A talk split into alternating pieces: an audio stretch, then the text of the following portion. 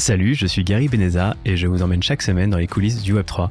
NFT, finances décentralisées, métaverse et autres innovations dans la blockchain, je pars à la rencontre des principaux acteurs francophones du Web3 pour comprendre comment ils ont lancé leurs projets et comment ils pilotent leur activité au quotidien.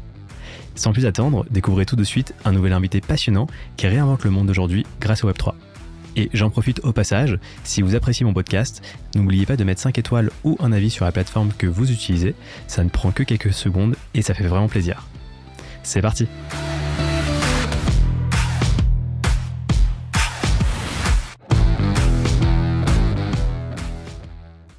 Salut Raphaël, bienvenue dans les coulisses du Web3. Salut Gary, merci de me recevoir. Avec plaisir, tu es euh, CEO de Reality, est-ce que tu peux compléter cette présentation en me donnant ton âge, me dire où tu vis et ce que tu as fait avant Reality?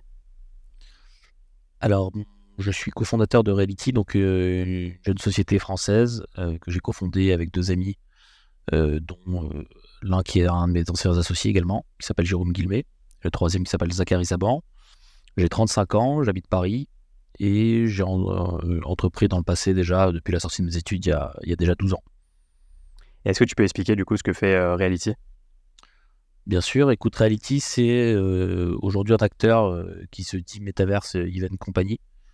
En fait, on a créé cette boîte avec pour objectif d'accompagner des entreprises sur la création de leurs premières expériences, et notamment événementielles. On a vu avec la montée en puissance des Metaverse l'intérêt de commencer à proposer un outil qui allait faciliter l'accès à ces espaces, voyant la demande grandissante et le manque de, de services ou d'outils qui étaient capables d'accompagner les entreprises sur euh, leur premier pas au sein de ce, type de plateforme. Donc en fait, on, a commencé à accompagner euh, à partir du mois d'avril quelques euh, entreprises et notamment événementielles, des salons, des conférences dans le Web3 pour dupliquer en parallèle de leur événement physique un événement virtuel sur notamment Decentraland ou The Sandbox. Et en, voyant, en voyant tout l'effort nécessaire à la création de ce type de format, pouvait prendre plusieurs semaines, 4 à 6 semaines euh, pour certains.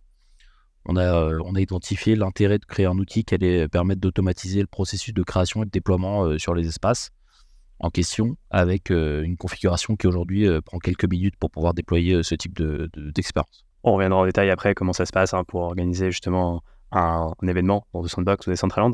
Comment tu arrives dans le Web3 Tes précédentes expériences, c'était déjà dans le Web3 ou pas du tout?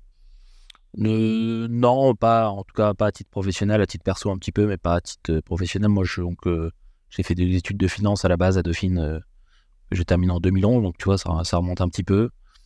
J'avais pas envie de, bosser en banque et j'ai tout de suite entrepris, donc j'ai monté ma première boîte qui s'appelait Andiamo à l'époque, qui fournissait un, guide digital sur tablette pour des touristes qui venaient à Paris.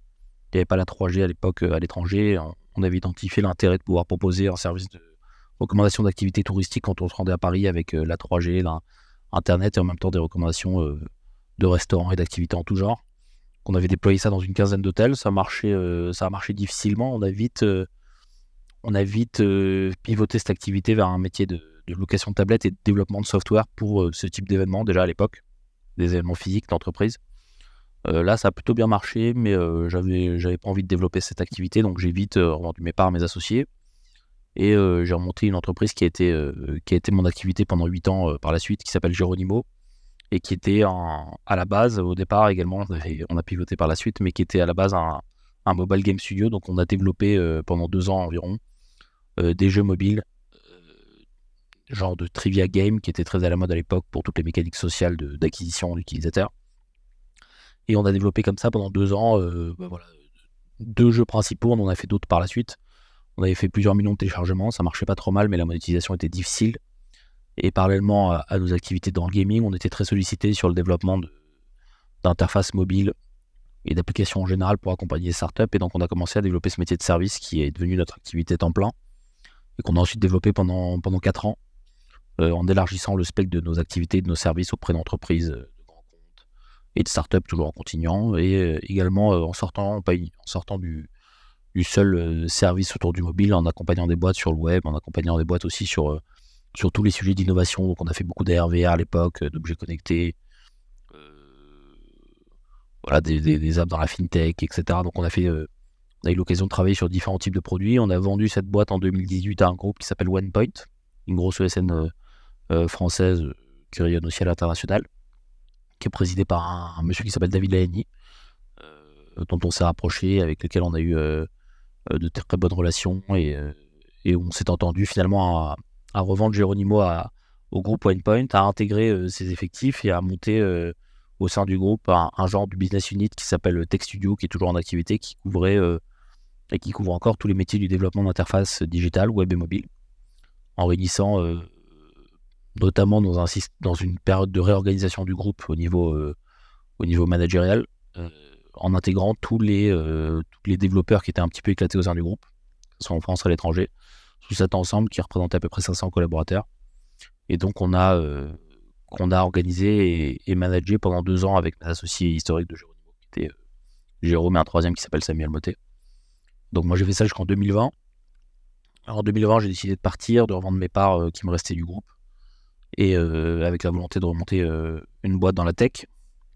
En parallèle de ça, j'avais commencé à faire pas mal d'investissements dans différents domaines hein, depuis quelques années déjà, que ce soit dans des startups euh, en tant que BA ou, euh, ou dans les cryptos déjà depuis 2017.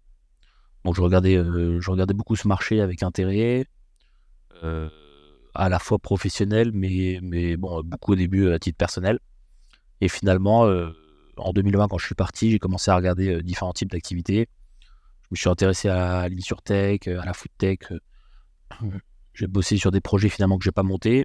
Et euh, fin 2021, euh, après avoir passé pas mal de temps à investir dans les NFT, dans les cryptos, dans l'immobilier, en prenant différents types et classes d'actifs, et avoir investi un peu de montant aussi sur deux trois projets que j'ai finalement pas montés, euh, je me suis retrouvé donc avec mon associé historique, Géronimo, qui s'appelle donc Jérôme Guilmet, et Zach Saban, qui est un pote de, longue date, qui est le frère d'un très bon ami, qui avait monté lui de son côté une boîte qui s'appelle Festicket, qui est un distributeur de, tickets de festival, une grosse marketplace basée à Londres, euh, qu'il a monté euh, il y a déjà 12 ans et qu'il a opéré pendant toute cette période en tant que CEO. Euh, et qui a connu une période un peu critique pendant la période Covid, puisque tous les événements physiques se sont arrêtés. Donc ça a remis aussi en question son business. Ça a été de son côté les prémices, je de notre activité d'aujourd'hui à travers ses réflexions sur comment proposer à des utilisateurs end-user finaux une expérience virtuelle pour retranscrire et essayer de, retrouver un phénomène événementiel, notamment dans le, divertissement musical. Euh, ce qui n'est pas facile. Son activité a repris euh, de belles couleurs ensuite euh, à la sortie du Covid. Et lui, il avait envie de partir et, et, d'aller vers de nouveaux horizons après avoir passé 12 ans sur cette activité. Donc on s'est retrouvé fin 2021, beaucoup réfléchir à des nouveaux business ensemble. Et avec Jérôme, on s'est réunis tous les trois ensuite pour monter Reality avec, dans une période où les metaverse plateformes, notamment suite à l'annonce de, Meta, avaient commencé à performer.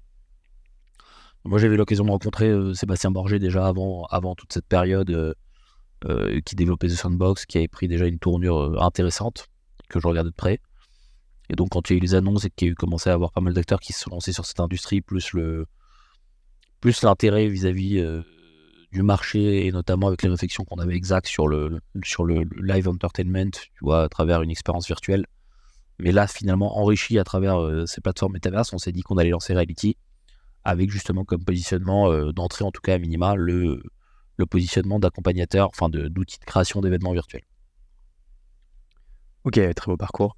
Et on reviendra justement sur comment vous accompagnez euh, vos clients. D'ailleurs, comment vous avez trouvé vos, vos premiers clients euh, Et d'ailleurs, ça a été quoi un peu les grandes étapes une fois qu'avec tes deux associés, vous avez décidé de, de partir dans cette direction-là? Comment vous avez dit, OK, on se lance Ça a été quoi un peu les, grandes étapes? Les grandes étapes, c'est que début d'année 2022, euh, donc on a voulu commencer à créer des premières expériences sur les plateformes. Euh, on s'est rendu compte, donc nous on a commencé à regarder les plateformes les plus intéressantes, celles où il y avait du trafic, celles où euh, pouvait y avoir de la demande, de besoins côté entreprise, celles aussi qui répondaient fonctionnellement à ce qu'on pouvait faire pour que, l'expérience soit appréciable. Et donc on a, orienté nos, développements sur, sur Decentraland et sur Sandbox pour commencer. Bon, si tu veux, avec Jérôme, on avait monté une équipe euh, à l'époque on est de développement d'interface digitale. Donc, si tu veux, le dev, ça fait 12 ans qu'on en fait. Euh, c'est un peu notre métier. Donc, euh, on, a, vite monté une petite équipe pour pouvoir être agile sur le, les besoins et les développements qu'on pourrait avoir. De l'autre côté, on a commencé à rencontrer pas mal d'acteurs dans ce domaine qui cherchaient à créer des expériences, et notamment, comme tu le disais, des conférences Web3, pour qui, bah, de fait, tu vois, le, notre premier événement, ça a été Paris Blockchain Week, avec Emmanuel et Piquet Lamar. Euh, de leur côté, si tu veux, ils lancé une conférence Web3 à Paris Blockchain autour des NFT également, parce qu'il y avait une première journée qui s'appelait Paris NFTD. C'était assez évident pour eux de se dire, OK, on a des acteurs qui aujourd'hui nous proposent de lancer un événement virtuel qui va amplifier l'audience qu'on va pouvoir toucher, qui sera international. On va pouvoir distribuer des NFT au sein de notre expérience, on va pouvoir mettre en avant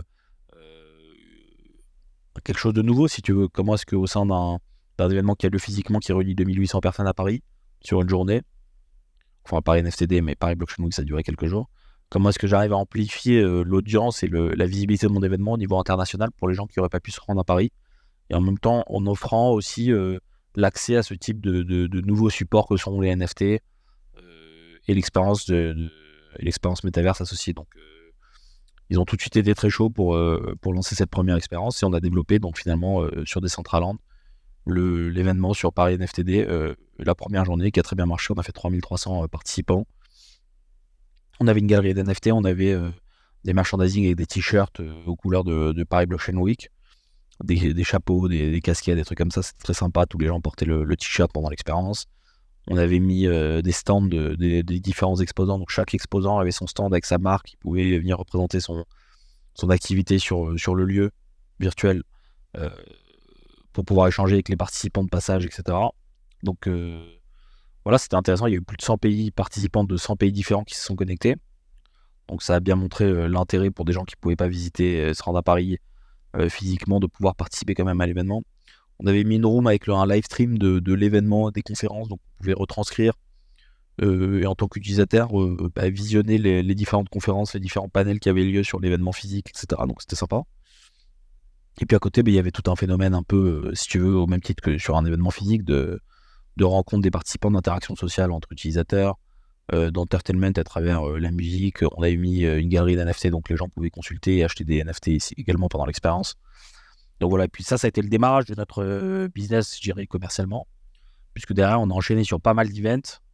On a fait euh, Metaverse Summit, euh, on a fait NFT Expo vers Los Angeles, on a fait Met Amsterdam, on a fait un, événement pour BPI, on a fait qui s'appelle Metaverse Vision, qui est au mois de juin.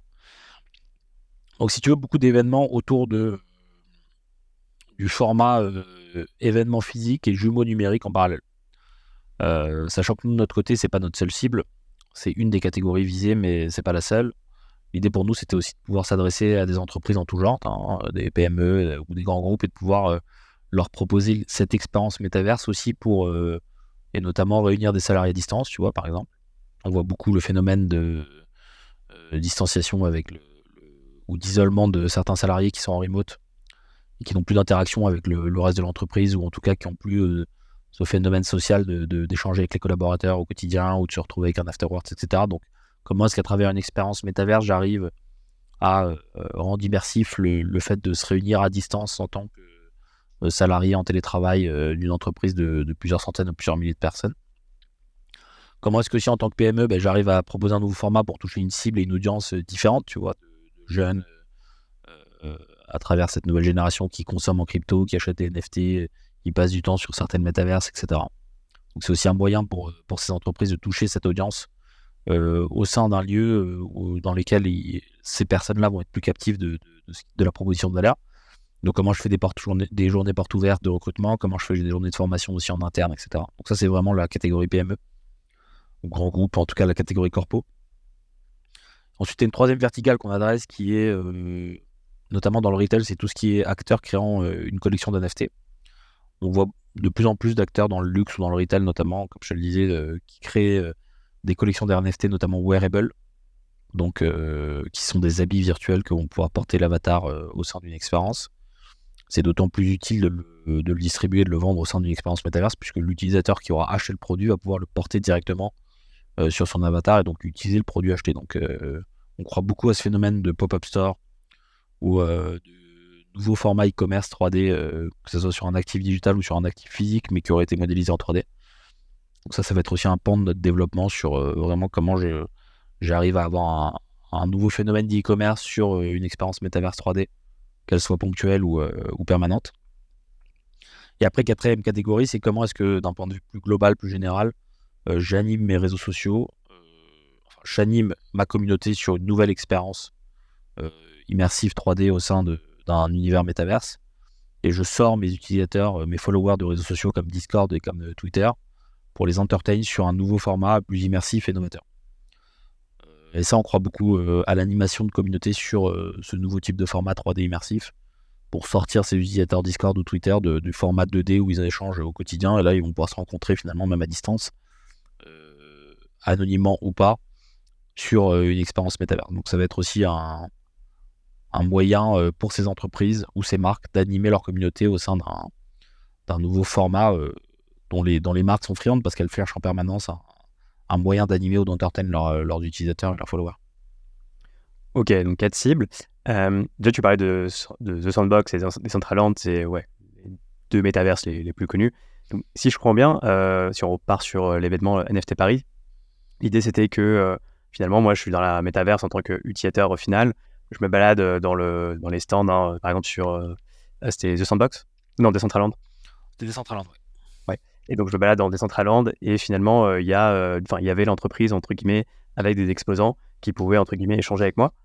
comment ça se passe? C'est-à-dire que je devais créer mon avatar, tout le monde devait créer son avatar sur Decentraland au préalable? Donc Quand tu te connectes pour la première fois sur Decentraland, on te demande de. Bah, déjà, tu peux rentrer soit en guest, soit avec un Wallet Connect. C'est deux moyens d'entrée. Une fois que tu t'es connecté pour la première fois, on te demande de créer ton avatar, sachant que tu peux euh, skipper euh, cette démarche euh, en, choisissant un garçon ou une fille. tu peux ensuite le, customiser avec plein de plein d'accessoires type lunettes, chapeau, pantalon, etc. Tu peux configurer ton avatar et ensuite tu lances ton avatar. Il est vivant au sein de l'expérience. Et puis derrière, dès que tu vas te reconnecter, tu vas directement skipper cette partie. On va te proposer ton avatar euh, directement configuré comme tu l'as fait la première fois. Donc la première fois, on te demande de le configurer, mais une fois que tu te reconnectes par la suite, euh, il est déjà pré, pré, que tu peux modifier d'ailleurs par la suite. Donc euh, oui, tu peux, une fois que tu as créé ton avatar et tu te connectes, bah, derrière, ensuite, tu peux naviguer avec ton, ton, avatar en tant que personne qui te représente au sein de l'expérience. Ok. Donc l'idée, ouais, c'est vraiment de retranscrire l'événement vraiment physique, pareil, mais dans le, dans, dans le métaverse. D'ailleurs, tu parlais aussi de. C'est intéressant des wearables et donc de la mode. Donc, euh, donc, c'est pas exclure, par exemple, que la, euh, Fashion Week à Paris, par exemple, puisse avoir lieu dans, dans The Sandbox ou Decentraland les proches, pour les prochaines éditions avec euh, Reality. Exactement. Bah, d'ailleurs, il y a eu une Fashion Week l'année dernière, c'est pas nous qui l'avions faite, mais qui a eu lieu avec des grosses marques, Dolce Gabbana et autres. donc oui, c'est fort probable que tu vois des, formats numériques de, présentation de, de, fashion show c'est certain, ça va arriver, ça, a déjà existé, puis ça va, se développer. nous, on a fait un événement typiquement au mois de septembre, donc là, il y a, un mois à peine, euh, avec World of Woman et The Fabricant. Donc World of Woman, qui est une des big collections euh, NFT euh, au monde, et The Fabricant, qui est un studio de design de, de NFT wearable. Donc en fait, The Fabricant a créé des robes virtuelles, des wearables, donc 27 robes uniques, pour, et avec World of Woman pour les distribuer au sein de cette expérience événementielle qu'on a créée pour eux, avec eux. Et donc, on a, qu'on a expériencé pendant trois jours, pendant lesquels il y avait euh, différents ateliers, euh, euh, des conférences qui étaient menées à distance et qui étaient live streamées au sein de l'expérience virtuelle, des robes qui étaient mises en avant sur Totem et qui tournaient sur elles-mêmes en 3D que tu pouvais acheter directement au sein de, au sein de Decentraland. Tu pouvais la porter directement sur ton avatar. Il y avait un petit contest aussi pour faire gagner certaines robes exclusives euh, euh, directement sur, euh, sur l'expérience, etc. etc.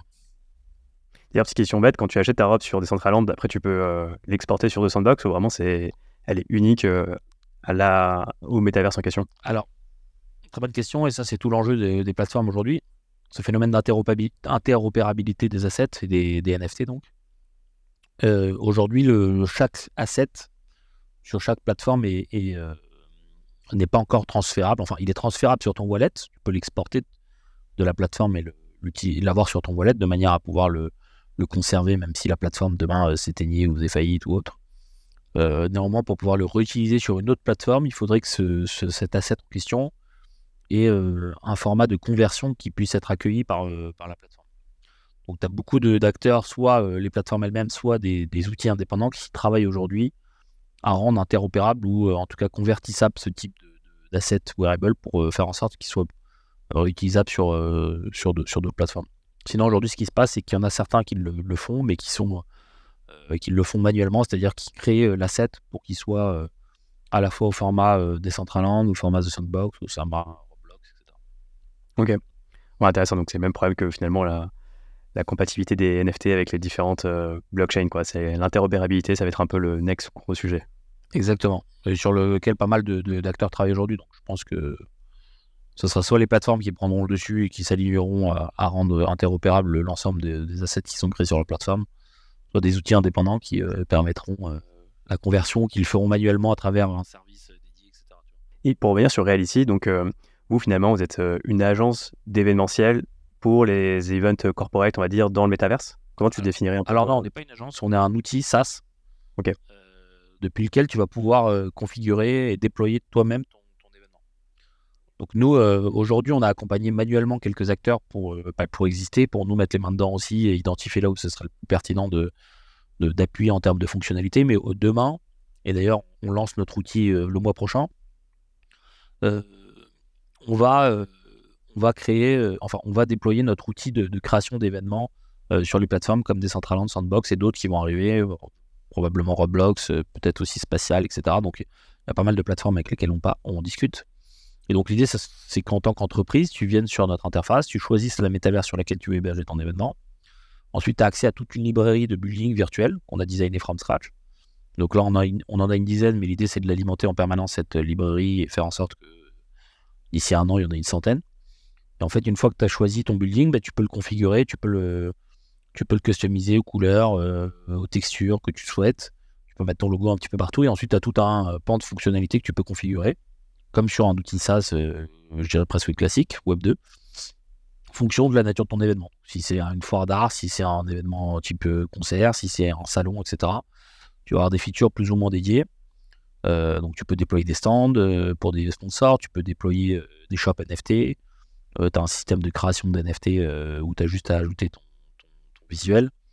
tu peux rajouter des quiz, tu peux rajouter des systèmes de chasse au trésor, tu peux rajouter de la musique, euh, tu peux rajouter un live stream sur des écrans qui sont euh, disposés au sein du bâtiment selon, euh, son, agencement, etc., etc. Tu peux mettre du merchandising. Donc, tu as, plein de fonctionnalités comme ça qu'on a développées, que tu as uniquement à configurer, enfin à setuper sur notre interface SaaS. Une fois que tu as finalisé ta configuration, tu as un preview de comment ce bâtiment, quel est le rendu du bâtiment une fois customisé. Et ensuite, tu choisis tes dates d'événement, la durée, et tu payes. Et puis, euh, directement, ton événement sera déployé le jour de, l'événement. Tu as une landing page euh, qui te permet de commercialiser l'event. Donc, tu peux soit le, mettre à disposition gratuitement avec une URL, soit euh, décider de vendre les accès à, l'événement avec un système de tickets NFT qu'on est en train de, mettre en place. Et donc, l'utilisateur créateur de l'événement va pouvoir distribuer des tickets de manière payante et et monétiser l'accès à son événement aussi si demain c'était euh, son métier. Euh, tu as aussi le fait de pouvoir monétiser ton expérience au sein de, au l'événement puisque tu vas pouvoir vendre des NFT aussi pendant l'événement. Voilà, donc si tu veux, ça c'est un pan l'activité, c'est vraiment notre produit euh, euh Tools Assets qui permet de, créer un événement sur les, les métaverses existantes. Il y a un deuxième pan de notre activité, donc ça, ça va sortir au mois de. Donc ça, le produit aujourd'hui est finalisé. Aujourd'hui, on commence à l'utiliser déjà pour nous, donc sur nos propres événements, on commence à utiliser notre outil pour en interne pour déployer les événements euh, en question qu'on réalise, qu'on produit.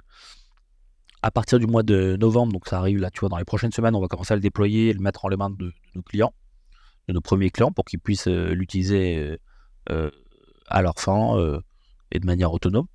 On va avoir une customer service team qui accompagnera évidemment les clients. Donc l'idée c'est pas de les laisser 100% autonomes, mais de pouvoir faire en sorte qu'ils puissent être indépendants et tout en les accompagnant avec du système, enfin avec un service dédié.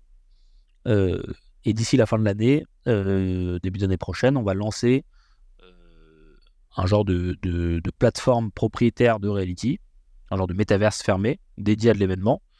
En fait, on a créé euh, des univers en 3D immersifs, mais très orientés d'un point de vue fonctionnel sur les attentes de ce qu'on pouvait avoir identifié dans le marché côté événementiel. Donc avec une qualité de résolution de design beaucoup plus avancée que ce qu'on trouve sur certaines plateformes, avec un nombre d'utilisateurs euh, qui peuvent participer concomitamment important, avec euh, des interactions sociales euh, fortes, notamment la voix, le chat, etc., mais de manière fluide. Voilà, tout ça à quelle fin De pouvoir répondre à des besoins de marché qu'on a identifiés, sur des features très orientées événementielles et que certaines plateformes et pour lesquelles certaines plateformes sont moins adaptées puisqu'en fait étant donné qu'elles ont énormément d'options tu vois en Sandbox ou en Decentraland en tant que développeur ben, tu peux créer une expérience en top tu peux tu peux owner ben, un terrain de manière décentralisée. Donc si tu veux tu as plein de features sur des sur ces plateformes ouvertes qui sont pas celles euh, sur lesquels on s'est focus pour justement essayer d'améliorer d'autres fonctionnalités attendues dans le marché côté événementiel, notamment résolution des designs plus réalistes, euh, nombre d'utilisateurs participant concomitamment, interaction sociale entre utilisateurs. Euh, voilà, et aussi le fait de pouvoir avoir des, espaces permanents l'année sans dépendre de, supply disponible sur, le, sur, les, sur métaverses en question. Donc, pour toutes ces raisons, on a développé, on est en train de développer notre univers propriétaire de manière à pouvoir euh, permettre aux créateurs de l'événement euh, de choisir soit euh, d'héberger son event sur une métaverse de marché type Decentraland, Sandbox, Roblox, autres, etc. Soit le faire sur les espaces de reality qui auront une orientation très, très événementielle. Bah, j'ai plein de questions par rapport à ce que tu viens de dire, c'est hyper intéressant. Le premier, c'est quand tu organises un, événement, donc par exemple corporate dans le métaverse, tu dois choisir du coup entre The Sandbox, Decentraland, tu peux pas faire ton événement dans les deux à la fois. Alors si, tu pourras le faire en deux à la fois, c'est des configs et des déploiements euh, indépendants, mais si, si, d'ailleurs on le proposera. Euh, donc tu pourras déployer aussi bien ton événement sur Decentraland que, que sur The Sandbox aussi, tout à fait. Et pour que tout le monde puisse un peu euh, imaginer la chose, c'est-à-dire que quand tu organises ton événement dans The Sandbox, on va dire, avec Reality, avec l'outil dont tu parlais, c'est un peu comme finalement les Sims, c'est-à-dire que sur la partie décoration, c'est comme si j'organisais mon événement, je pouvais choisir par exemple la, la, couleur des murs, du sol, euh, mettre des, objets un peu partout, comme les Sims, c'est-à-dire que c'est vraiment du drag and drop euh, d'objets. Exactement. Sauf que nous, on, ne l'a pas mis en avant, enfin, on l'a pas organisé de manière, euh, enfin, sur un système de drag and drop sur notre interface, ça se dispose pas comme ça, parce qu'on ne voulait pas rentrer dans un système de configuration logicielle presque, tu vois. On veut vraiment s'adresser à un public qui n'est pas forcément familier de ce type d'interface et que tout le monde puisse euh, en quelque sorte prendre la main sur la création de son événement. Donc ça soit vraiment simple d'utilisation. Euh, et donc on a en quelque sorte euh, limité le nombre d'optionnalités, le nombre de fonctions qui te permettent de configurer ton, ton, building. Pouvoir configurer les couleurs, les textures. tout ce qui est furniture, ça sera un petit peu moins optionnel. Tu auras, déjà, auras déjà de manière prédisposée dans des bâtiments des, des fournitures qui auront déjà été disposées. Et donc, tu parlais du building justement. Comment ça se passe? C'est-à-dire que vous, avez des buildings, euh, enfin des parcelles, on va dire, dans Decentraland, dans The Sandbox, et après, vous les louez à l'organisateur de l'événement, ou euh, lui doit acheter, avoir ses propres parcelles? Alors, oui, justement, on a, nos espaces, et c'est aussi l'objet de notre proposition, c'est-à-dire que tu peux venir sur Ality, créer ton événement sur The Sandbox ou Decentraland, sans pour autant de sans pour autant donner une ou, ou l'avoir à disposition. Donc c'est tout l'intérêt aussi, c'est qu'on est clairement, si tu veux, sur la création de l'expérience. Euh, en tout cas dans la proposition de valeur. Donc l'utilisateur n'a pas besoin de, détenir sa propre laine pour pouvoir héberger euh, un événement. On lui met à disposition nos laines. C'est aussi l'intérêt, ça fait partie de l'offre qu'on propose. Néanmoins, euh, il y a pas mal d'acteurs avec lesquels on échange aujourd'hui qui ont leur laine et qui cherchent aussi à utiliser le Reality uniquement pour la, partie outil création d'événements. Et donc, qui vont pouvoir, dans la configuration, ça fait partie des fonctionnalités, qui vont pouvoir choisir de le, déployer l'événement sur leur laine. Donc, ils ont au moment de, choisir la laine. Ils peuvent choisir si c'est Reality ou si c'est une laine euh, qu'ils own, qu'ils louent. ils, sont, ils ont les droits en tout cas pour pouvoir et donc ils vont mettre l'URL, ils vont mettre, euh, on va, on va scanner, euh, on va wallet scanner leur, leur, wallet pour s'assurer qu'ils ont bien le NFT de la laine en question. Ensuite, à travers sa, localisation, on va déployer directement sur l'espace le jour en question le bâtiment avec les configurations de l'événement finalement, en fait, c'est comme s'il y avait deux activités en une. Il y a vraiment une, une activité organisation euh, euh, d'événements avec l'outil dont tu parlais et une, plus une, euh, on va dire une activité propriétaire, on va dire de, salle d'événementiel. comme si par exemple tu avais le Palais des Congrès, je ne sais pas à Paris, et que tu, le louais pour un événement corporate à la journée ou à la semaine. pas tout à fait, parce que si tu veux, on, ne scinde pas les deux activités. On ne va pas louer oui. terrains. nos terrains ne sont mis à disposition que de, de création d'événements. Donc, si tu veux, on, soit en fait, on, est, on a un outil de création d'événements euh, depuis lequel tu vas pouvoir euh, euh, déployer ton event soit sur des espaces qui appartiennent à Reality, soit sur des espaces qui t'appartiennent à toi. Mais on n'a pas une activité de location de, terrain en parallèle ou si toi tu veux faire ton événement, on te met à disposition un terrain, ça on le fait pas. Et comment ça se passe? Est-ce que vous avez vous réfléchissez est-ce que vous réfléchissez en interne sur la possibilité d'acheter des nouvelles parcelles sur The Sandbox, sur Decentraland, pour justement essayer d'avoir des top lieux d'événements où c'est un, sujet qui est une problématique qui se pose moins On y a réfléchi. Après, si tu veux, on, a tout de suite eu comme conclusion que c'était pas notre business.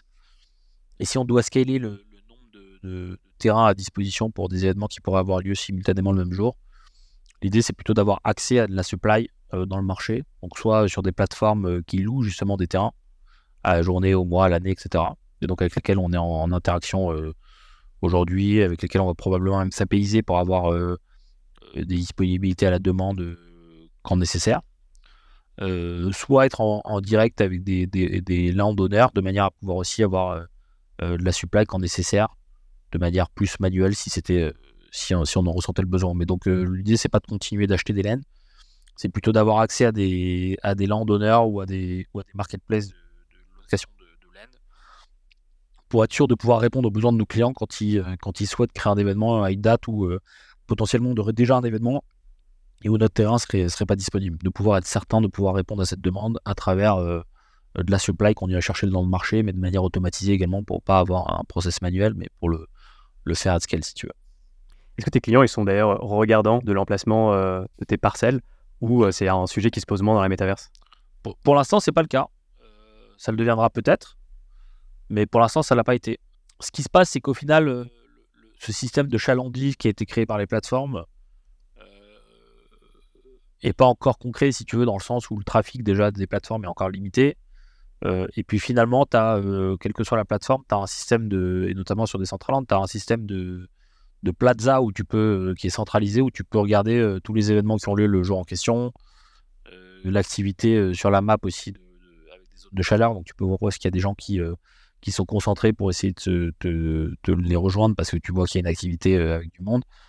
Donc si tu veux, euh, ce système de j'ai la parcelle qui est bien placée parce qu'elle est à côté de tel ou tel acteur, etc., euh, ça a été plus une hype, j'ai l'impression. Est-ce que demain ça va se concrétiser? Peut-être. Ça va dépendre des expériences qui sont proposées et surtout du trafic qui, a lieu sur ces zones. Et donc, je veux dire, de la data qui prouve que finalement, quand tu es à côté d'une parcelle où il y a du trafic, ben, finalement, tu bénéficies de ce trafic euh, par, euh, euh, par ricochet. Pour l'instant, c'est pas le cas. Nous, nos clients nous ont pas demandé, il n'y a pas eu de, de, demande spécifique sur de savoir si on était bien ou pas passé sur, sur les landes. Ok. pour venir à Reality, Comment ça s'est passé pour euh, construire cette première version? Comment euh, vous, avez, vous embauché des développeurs? Vous avez euh, délégué la première version de l'outil? Comment ça s'est Comment vous êtes organisé? Alors, première chose, c'est qu'on a levé 4 millions d'euros au mois de juin 2022 donc, auprès de différents acteurs, des, des gros business angels comme les fondateurs de, bah, de Sandbox et Sébastien, comme, comme fondateur de Sora, Adrien Montfort, comme des acteurs de fondateur de Jelly Smack, de Miro. On a fait pas mal, on a fait rentrer pas mal d'acteurs aussi du Web 3, des responsables chez Sotheby's de, de, NFT, responsables, on a fait rentrer gens comme Julien Bouclou aussi, qui est expert euh, dans le domaine que tu connais peut-être, quelques acteurs aussi dans le gaming, euh, euh, comme Samir Alagili de, de Point ou, Guillaume de Green Panda Games, etc. Donc on, a essayé de faire rentrer des acteurs de différents domaines. Il y a aussi le Kim Venture qui est rentré pour avoir déjà bah, suffisamment de, fonds pour pouvoir euh, recruter une équipe euh, et s'investir un peu aussi en R&D et, en développement d'un produit parce que comme tu le sais, on lance ce type d'activité avant d'avoir euh, des retours commerciaux, surtout quand on évangélise un petit peu un marché, ça peut prendre un peu de temps. Alors, en l'occurrence, on voit, on voit pas mal de demandes, donc on est assez confiant sur le, développement commercial de l'activité, mais avant de, pouvoir obtenir ce type de retour, il a fallu qu'on travaille sur, sur notre outil et sur nos premières expériences. On a recruté euh, et notamment grâce à ces fonds, on a recruté une vingtaine de personnes aujourd'hui. Donc, euh, je crois qu'on est 22 à peu près, euh, avec une grosse équipe tech, notamment sur la partie tools, donc qui s'interface aux métaverses existantes, mais également sur notre outil propriétaire, notre plateforme propriétaire, comme je te le disais, qui, qui demande pas mal d'énergie et, de, et de compétences donc, sur, sur différents domaines, que ce soit en dev ou en design. Donc on a recruté pas mal de monde là-dessus. Il y a une équipe aussi, une petite équipe aussi côté marketing, côté le 16 maintenant qui est en train de, grossir. Donc voilà, depuis le, le mois de février, maintenant on bosse. On a une équipe qui n'a fait que grandir et qui bosse, qui bosse temps plein sur, ce produit pour faire en sorte de pouvoir livrer au marché à partir du mois de novembre l'interface côté, tools et le, à partir du mois de janvier l'année prochaine propriétaire. Et avant la levée, comment ça s'est passé pour accompagner ses premiers clients sur les événements dont tu parlais? Ben, avant la levée, si tu veux, on a injecté du, cash perso. Hein, euh, on a financé sur fonds propres le démarrage de l'activité jusqu'à faire la levée de fonds. Donc vous aviez déjà une équipe de dev, bien sûr, en interne avant pour assurer les premiers. Euh, Exactement. Bon, qui était réduite, hein, qui n'était pas aussi importante qu'aujourd'hui, mais oui, on, a, on avait démarré, euh, on avait démarré avec une petite équipe a fait grossir progressivement. Et c'est intéressant, tu disais, donc du coup, vous avez créé votre propre métaverse pour justement fournir des, un, design plus sympa, on va dire, enfin euh, un autre design en tout cas, euh, que peuvent avoir d'autres métaverses aujourd'hui. Comment ça se passe pour créer une métaverse? Enfin, c'est, J'imagine c'est un travail titanesque, euh, c'est un bon travail. Ouais, alors je vais pas appeler ça une métaverse parce que c'est, c'est pas. je trouve que c'est pas approprié dans le sens où on, on va pas être une plateforme ouverte. Tu vois, on va plutôt avoir des univers 3D immersifs dédiés qui intègrent des composants de blockchain, qui intègrent du paiement crypto, qui intègrent le, le fait de pouvoir acheter des NFT, etc qui va être très orienté événementiel ou permanent spaces sur des usages très, euh, très spécifiques. Euh, on pense notamment à tout ce qui est euh, bureau, bureau virtuel, on pense notamment, comme je te le disais, au retail store pour vendre du NFT ou, même des produits physiques mais qui seraient modélisés en 3D, etc. Mais je ne considère pas qu'on ait une métaverse dans le sens où pour moi le sens de métaverse est très ouvert. Tu vois, c'est insistant. En tout cas, les métaverses ouvertes qu'on voit, elles sont, tu peux tant qu'utilisateur passer d'un espace à l'autre. Tu peux naviguer, tu peux honner les laines, tu peux, as, tous ces phénomènes de, décentralisation aussi de l'ownership, etc. Nous, on va plutôt avoir des. déjà, on s'adresse à, un marché plutôt B2B. Et puis, euh, même si l'expérience elle-même est consultable par un utilisateur final, puisque c'est l'objet hein, de, s'adresser à, un utilisateur qui participe à l'expérience. Mais euh, en tout cas, en tant que, en tant que, créateur de l'expérience, on s'adresse plutôt à, des entreprises. Et euh, donc, je ne considère pas qu'on ait une métaverse. Après, euh, d'un point de vue euh, purement euh, organisationnel, bah, si tu veux, c'est comme tout produit digital, comme on l'a fait dans le passé d'ailleurs, à l'époque où on faisait du développement d'applications mobiles. Bah, tu as une équipe de dev, tu as une équipe de design, tu as des ingénieurs sur, sur des compétences spécifiques, que ce soit en Unity ou, ou que ce soit sur des, développements plus traditionnels avec une un espace front, un espace back, donc avec des, développeurs Node, des développeurs React, etc. Et, derrière, bah, tu, apprends un marché que tu connais pas forcément, et puis ensuite tu, développes et tu, à force de, d'enrichissement de, connaissances et de compréhension des besoins techniques pour pouvoir développer ton produit, bah, tu, euh, le lances. Et là, c'est, en l'occurrence, c'est Jérôme, c'est mon associé qui est, qui de la boîte, qui lui gère cette partie-là. Mais, euh, je dirais finalement, le, ces plateformes virtuelles euh, sont l'extension de ce qu'on a pu connaître sur le web dans le passé. Et donc finalement, c'est, du développement d'interface digitale, sauf que, le, sauf que la compétence, elle n'est pas elle pas web, elle est, euh, elle est Unity ou Unreal, tu vois, par exemple. Ouais. Et cette plateforme, elle sera ouverte à des clients, on va dire, externes, ou sera vraiment que pour les entreprises qui souhaitent organiser des événements avec euh, votre outil? Qu'est-ce que tu veux dire par externe, pardon? Euh, En gros, bah, pour consommer, entre guillemets, votre plateforme, il faudra être justement une entreprise qui souhaite organiser un événement. Et ça peut pas être, par exemple, euh, moi, en tant que end-user avec un avatar qui se connecte directement à votre plateforme. En fait, vous, c'est vraiment un, un, facilitateur, d'organisation d'événements et que finalement, c'est pas euh, comme The Sandbox qui, sont, est une plateforme ouverte à des utilisateurs finaux qui peuvent se balader comme ça, euh, se connecter comme ils le souhaitent. Exactement. C'est pour ça que je ne veux pas présenter cette plateforme propriétaire métaverse. C'est plutôt un, lieu de création d'événements ou d'espace de, permanent 3D euh, qui lui par contre peut réunir des utilisateurs finaux. Donc toi en tant qu'utilisateur, tu pourras participer à un événement qui aura été créé par un tiers par exemple, tu vois. Par, une organisation type concert, par un, sur un événement corporate d'une marque. Euh, euh, demain, n'importe quelle marque pourra venir chez nous créer un événement. Et toi, en tant qu'utilisateur, si c'est ouvert au public, bah, tu pourras participer. Si c'est fermé mais que tu es invité, bah, tu pourras participer également. Par contre, tu ne pourras pas venir te, te, rendre sur nos espaces 3D comme ça pour rien. Il faudra créer une expérience. Ok. Pour passer un peu aux coulisses de l'opérationnel, toi finalement, c'est quoi ton quotidien euh, C'est quoi tes grandes tâches euh, en ce moment?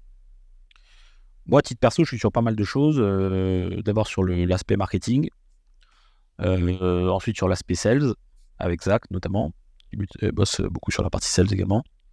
et puis après sur la partie, sur la partie globale, c'est-à-dire RH, recrutement, admin, financier, stratégique, etc. Plus, généralement. Donc il y a Zach beaucoup sur la partie commerciale et un peu moins sur la partie marketing. Moi, je suis plus sur la partie marketing, un peu moins sur la partie commerciale. Et puis après, je, gère, on va dire, mais comme les autres aussi s'associer, hein, la partie RH sur les sujets qui me concernent, plus spécifiquement. et la partie admin aussi au global, voilà, de la boîte. Finalement, vous êtes une boîte jeune, expérimentée bien sûr. Ça a été quoi les problématiques, problèmes que vous avez rencontrés durant cette année? Les problématiques, les premières, c'est de faire des choix.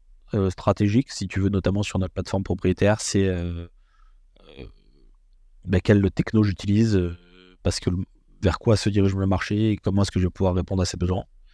Donc notamment un gros questionnement de la part de, des acteurs de cet univers. Est-ce que tu développes ton produit sur Unity ou sur Unreal Engine, par exemple? Pense que c'est une question que, tout le monde se pose aujourd'hui, en tout cas dans cette sphère, créer des environnements 3D. pour la simple et bonne raison que Unity, point de vue haute résolution design est un peu plus, euh, c'est un peu, un peu plus quali. Néanmoins, sur Unity, euh, pas, pas, Unity, pardon, Unreal. Mais sur Unreal, tu es obligé de, obligé de créer un install. Donc, ça veut dire que tu vas forcer ton utilisateur à installer un, un applicatif euh, sur son PC, enfin sur son ordinateur ou, ou à terme sur, sur une app. Versus Unity qui te permet, donc, avec des designs très quali, mais un peu plus, un peu plus bas niveau, euh, de pouvoir te connecter avec un web browser, donc euh, en lançant une expérience en un clic. Euh, donc c'est quand même une grosse contrainte en termes d'accessibilité. Sur Unreal, tu as un système de pixel streaming qui se développe, de cloud computing, c'est-à-dire que les machines font tourner le moteur à distance sur un applicatif et toi, avec des nouvelles technos de, pixel streaming, tu vas donc bah, streamer la machine qui, elle, fait tourner le moteur pour faire le rendu sur l'ordinateur du client user. Le problème, c'est qu'aujourd'hui, tu as peu de providers euh, qui sont capables de te proposer une mécanique qui permet d'avoir un nombre d'utilisateurs concomitamment connectés important. Donc, si tu veux, comme nous, on a une orientation événementielle. Euh, l'idée, c'est évidemment de pouvoir permettre un nombre d'utilisateurs importants connectés. C'est tout l'intérêt hein, de notre offre. Donc, si tu veux, ce principe de pixel streaming limité en nombre d'utilisateurs nous a, nous a freiné euh, sur l'intérêt de, de, développer notre activité sur Unreal. Et donc, on a fait le choix de, de développer notre produit pour l'instant, en tout cas sur Unity, quitte à le faire évoluer différemment euh, dans le temps. Mais en tout cas, donc ça, ça a été un choix, tu vois, une problématique rencontrée. Et, et on a testé les deux hein, avant de faire un choix. On a décidé d'expérimenter de, quand même Unreal aussi, jusqu'à finalement s'orienter euh, sur Unity. Euh, parce que tout ça, c'est des, des, sujets que tu apprends sur le, le tas, hein, puisqu'il faut rencontrer les acteurs, comprendre les mécaniques, qu'est-ce qui fonctionne, essayer de voir dans le marché si tu as des providers de services qui vont pouvoir répondre à ta solution, etc., à tes besoins. Donc voilà, tout ça, ça s'appréhende au fur et à mesure, et ensuite tu es obligé, de manière confronté à, faire un choix pour, prendre une direction. Donc voilà, ça c'est des, choix d'entrepreneur. Hein. C'est là, c'est sur un sujet techno, mais ça aurait pu être sur autre chose. À un moment donné, tu dois euh, privilégier une direction versus une autre parce que tu peux pas tout faire à la fois. Et on a déjà pas mal de streams et on est une jeune boîte, donc il faut privilégier des streams pour faire avancer euh, notre produit, notre offre, nos services, etc. Donc ça, ça a été une réflexion. Euh, également aussi sur notre outil, bah, sur quelle interface démarrer, sur quel type de métaverse démarrer. Tu vois, je te parlais de Decentraland, de Sandbox, ça a été une réflexion aussi de savoir euh, sur quelle plateforme par rapport aux besoins au marché, par rapport à la nature de notre produit, euh, par rapport aussi à l'automatisation d'un déploiement d'un événement. Euh, ça a été une réflexion. Donc, si tu veux, tu as des plateformes qui sont très bien, mais où tu peux pas automatiser le déploiement depuis un, site externe parce que fait, la configuration se fait sur la plateforme elle-même. Donc, si tu veux, l'intérêt de, l'outil était, moindre. Et puis, nous, comme on veut automatiser pour scaler fortement notre activité et être en mesure de, rendre indépendant le, créateur sur sa création et déploiement d'événements. Euh, donc il y a plusieurs enjeux quand on va identifier une métaverse à interfacer. Il y a euh, la qualité de la plateforme, il y a la qualité des designs, le, type de fonctionnalité, mais il y a aussi l'interfaçage avec notre outil, tu vois, de manière automatisée, donc avec euh, l'apéisation associée, etc., etc. Donc voilà, on a fait des choix aussi par rapport à ça. Et et après, pareil, d'un point de vue fonctionnel, jusqu'où on va en termes de fonctionnalité de customisation. Qu'est-ce qu'on laisse euh, côté service et qu'est-ce qu'on qu'est-ce qu'on intègre côté produit pour faire en sorte que le produit soit suffisamment quali, intéressant euh, à proposer au marché, etc. Mais ça, c'est des choix de, c'est des choix de priorisation de, de features sur une interface digitale. Si tu veux à un moment donné, dans une première version, tu es obligé de faire des choix de, ce que tu vas proposer au marché pour pouvoir lancer un produit et pas attendre deux ans avant de, rentrer dans le marché. Quoi. Ouais, carrément. D'ailleurs, en parlant de marché, est-ce que vous avez des concurrents aujourd'hui qui font à peu près la même chose Écoute, on n'a pas identifié de concurrent qui, qui, qui, fait la même chose que nous. C'est-à-dire que le fait de développer, d'avoir un outil de, où tu peux créer un événement sur une métaverse existante, on n'en a pas vu ça, il n'y en a pas. Après, euh, en tout cas, on n'en a pas vu. Euh, après, il y a quelques acteurs, et notamment certaines euh, métaverses, ou en tout cas espaces virtuels, qui proposent, sur lesquels, depuis lesquels tu peux faire des événements. Mais je ne les, les, considère pas comme des concurrents, je les considère plutôt comme des plateformes à interfacer dans le temps où notre outil va être simplificateur dans la création d'événements sur leurs espaces. Parce que par exemple, euh, The Sandbox et Decentraland, c'est pas possible, ou c'est possible de le faire, euh, de faire à peu près la même chose, peut-être moins. Euh, bah, sur The Sandbox et Decentraland, si tu veux créer un événement, tu peux, mais il va falloir que tu configures manuellement ton événement. C'est-à-dire qu'il va falloir que tu designes ton bâtiment, il va falloir que tu intègres et que tu développes toutes tes fonctionnalités. Donc il faut que tu aies des compétences en interne en design 3D, il faut que tu aies des compétences en dev, il faut que tu connaisses aussi l'environnement de développement des plateformes en question qui s'appréhendent. Donc, si tu veux, demain, euh, voilà, je te dis, nous, euh, au début, ça nous prenait 4 à 6 semaines pour déployer un événement. Aujourd'hui, ça, peut nous prendre 15 minutes. Donc, demain, une marque ou, un acteur qui veut le faire sur Decentraland, pareil, ça va lui prendre plusieurs semaines de le faire. Et encore faut-il avoir les compétences internes ou externes avec lesquelles euh, travailler. Donc, ça, c'est plus compliqué. Non, je pense plutôt à des plateformes comme Spatial qui, a un outil où tu peux facilement configurer un environnement pour accueillir des externes, des utilisateurs externes après, c'est voilà, c'est des, as des euh, fonctionnalités qui sont différentes de ce que nous on propose. Déjà en termes de nombre d'utilisateurs connectés, par exemple sur Spatial, tu peux avoir que 50 personnes par euh, espace. Ça ne s'adresse pas à des gros événements comme nous on le fait, où tu vois par exemple pour Paris NFTD, on a eu 3300 participants avec plus de 700 personnes concomitamment connectées, etc. Euh, simultanément. Donc c'est c'est pas les mêmes besoins, c'est pas les mêmes types d'événements. Ça, le sera peut-être demain, hein, mais aujourd'hui, c'est pas le cas. Et puis, c'est sur leur environnement euh, donc si tu veux, nous, l'idée, c'était justement d'avoir un, outil agnostique aux plateformes et de permettre aux créateurs de choisir la plateforme sur laquelle il va héberger son événement. Euh, voire même s'il a déjà une laine, comme tu le disais tout à l'heure, qu'il puisse utiliser notre outil euh, afin d'exploiter afin d'exploiter son espace, justement, qu'il n'utilise pas aujourd'hui. C'est vraiment intéressant parce que tu expliquais que donc n'importe qui pourrait designer, on va dire, euh, ça laine pour un événement hein, sur euh, The Sandbox ou Decentraland, vous finalement euh, vous permettez de le faire beaucoup plus rapidement parce que vous avez développé l'outil pour. Fait, finalement, vous êtes un peu une, un layer, une surcouche de ces métaverses. Exactement. Ouais, tout à fait. On a un facilitateur, une surcouche et, et en même temps, on le fait à un coût qui est beaucoup plus abordable aussi que ce que ça te coûterait si tu voulais créer un événement à, designer from scratch. Si tu veux, nous, un événement aujourd'hui, ça coûte entre 15 et 20 000 euros en one shot. Euh, on fait des packs d'ailleurs à l'année où maintenant ça va te, ça va te permettre de, On croit beaucoup à l'animation, tu vois, de communauté, de, clients, de salariés, de communes, etc. Euh, non pas sur un one shot, mais à l'année, donc avec un système où tu vas créer des événements tous les mois, etc. Et où là, tu, on va faire des packs où ça va te permettre de, faire descendre drastiquement le coût à l'événement. Euh, et puis pour les, gens qui auraient déjà des laines, on va mettre à disposition l'outil de manière illimitée aussi. Tu pourras créer autant d'événements que tu voudras à l'année, tu vois, avec, avec un pack relativement accessible. Voilà, ça c'est pour les espaces existants, métavers type euh, externe. Et pour nos espaces propriétaires, bah, tu pourras aussi pareil avoir euh, soit un one-shot, soit un système de, de, permanent space que tu pourras animer et utiliser à l'année euh, et inviter des participants, bah, que je te dis, comme je te dis, qu'ils soient des salariés ou des, ou des clients, etc., pour différents usages de manière régulière ou quotidienne. Donc tu auras ton espace dédié, ouvert ou fermé, que tu pourras utiliser à des fins d'invitation et de, de réunion. Bien intéressant. Je te propose de conclure, Raphaël. Est-ce que tu, euh, tu peux en dire plus sur les prochaines actualités de Reality euh, Est-ce qu'il y a des recrutements en cours euh, On a parlé des nouveaux produits aussi qui allaient sortir? Bah, L'actualité principale, c'est le lancement de notre outil qui s'interface au métaverse existant, donc en novembre, et qui sera mis entre les mains de nos clients. avec évidemment son évolution, puisque ça va être une première version, mais qu'on va, qui est déjà assez aboutie, donc qui répond déjà aux besoins du marché, qui va continuer d'être alimenté, amélioré, etc. début d'année prochaine, le lancement de notre plateforme propriétaire, donc avec des types d'événements, comme je te le disais, voilà, avec une résolution de design plus avancée, euh, d'interaction sociale forte, etc. Donc ça, euh, sur lequel on va mettre le paquet aussi, parce qu'on a des fortes croyances sur euh, certains usages, notamment qui sont plus appropriés à notre espace que ce qu'on trouve dans le marché existant. après, en termes de recrutement, ben, on continue de recruter, notamment côté tech, on recrute des, développeurs Unity, on recrute aussi côté sales pour développer notre activité et commercialiser notre produit, notre outil.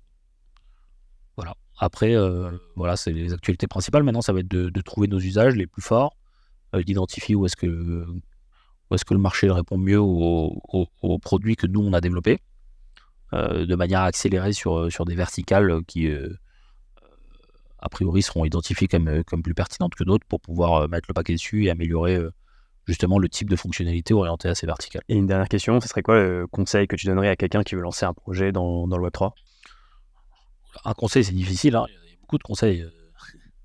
Bah, essayer de, C'est un marché qui va à toute vitesse, donc il y a beaucoup d'acteurs qui se lancent quotidiennement. il y a eu une période où il y avait beaucoup de bruit d'acteurs, mais qui n'étaient pas très sérieux, et donc c'est difficile d'appréhender ce, qui était, ce qui était valable ou pas, et de quelle direction prendre en tant que, proposition de valeur, si tu veux.